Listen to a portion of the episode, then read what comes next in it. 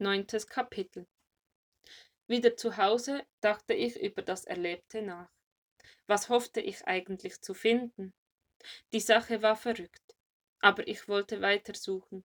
Ich wollte diese vier Lichter des Advents finden, was immer sich dahinter verbarg. Wahrscheinlich war es nur ein Gag gewesen, ein Trick, um Leute in die Kirche zu locken. Aber tief in meinem Innern spürte ich, dass es etwas mit meinem Leben zu tun hatte. Vielleicht hatte ich auch nur nichts Besseres vor. Was machte es? Morgen würde ich zurück zur Kirche gehen und den jetzigen Pastor fragen, ob er etwas von dieser Sache wusste.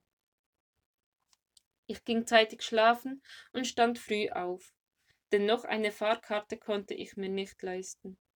Zum Glück meinte es das Wetter gut mit mir.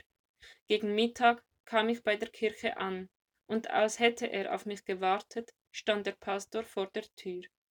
Ich ging gleich zu ihm und erzählte, was ich herausgefunden hatte. Vier Lichter des Advents? Ja? fragte er nachdenklich. Tut mir leid, von dieser Sache weiß ich nichts.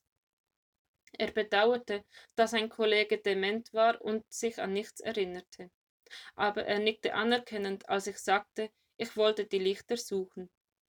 Vielleicht erinnert sich einer meiner Kollegen in den Nachbargemeinden, sagte er aufmunternd. Ich verabschiedete mich und trat den Heimweg an. Die Weihnachtsmarktbuden lockten mit ihren Düften, und ich beschloss, meinem knurrenden Magen eine Portion Pommes zu gönnen. Die Verkäuferin wünschte mir einen guten Appetit, und mit Blick auf meinen Mantel packte sie wortlos eine Currywurst dazu. Ich bedankte mich und stellte mich an den Stehtisch. Während ich aß, beobachtete ich die anderen Weihnachtsmarktbesucher. Der Stand gegenüber bot Zuckerwaren an. Ein kleiner Junge bekam eine Tüte Bonbons, von denen einer sofort in seinem Mund verschwand. Geduldig wartete er, während seine Mutter sich noch mit der Verkäuferin unterhielt. Er schaute zu mir herüber, und unsere Blicke trafen sich. Ich musste sehr traurig ausgesehen haben, denn er kam auf mich zu und hielt mir seine Bonbontüte entgegen. Willst du auch eins? Ich schüttelte den Kopf. Iss deine Bonbons mal selbst. So leicht ließ er sich nicht abschütteln. Nimm ruhig einen, ich hab zu Hause noch eine Tüte. Er hielt mir die Süßigkeiten direkt unter die Nase. Ein so freundliches Angebot konnte ich nicht ablehnen.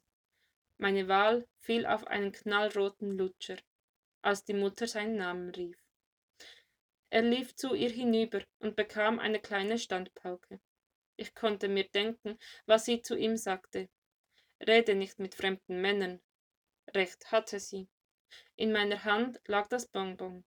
Eine ganze Tüte hatte der Junge und zu Hause noch mehr. Süßigkeiten waren in meiner Kindheit Luxus gewesen. Wir waren fünf Geschwister, mein Vater ein einfacher Arbeiter und meine Mutter Putzfrau.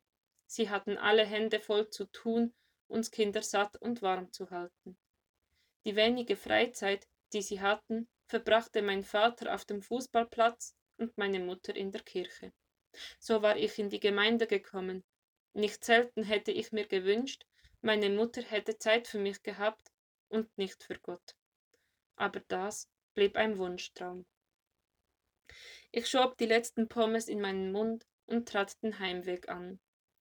Zehn Kilometer Fußmarsch warteten auf mich. Trotzdem wählte ich den kleinen Umweg durch den Wald, denn er, denn er führte am Friedhof vorbei. Es war Zeit, mal wieder bei meinen Eltern nach dem Rechten zu sehen. Ich hatte mich schon lange nicht mehr dort blicken lassen. Meine Schwester kümmerte sich gewöhnlich ums Grab, denn ich hatte keine Zeit gehabt.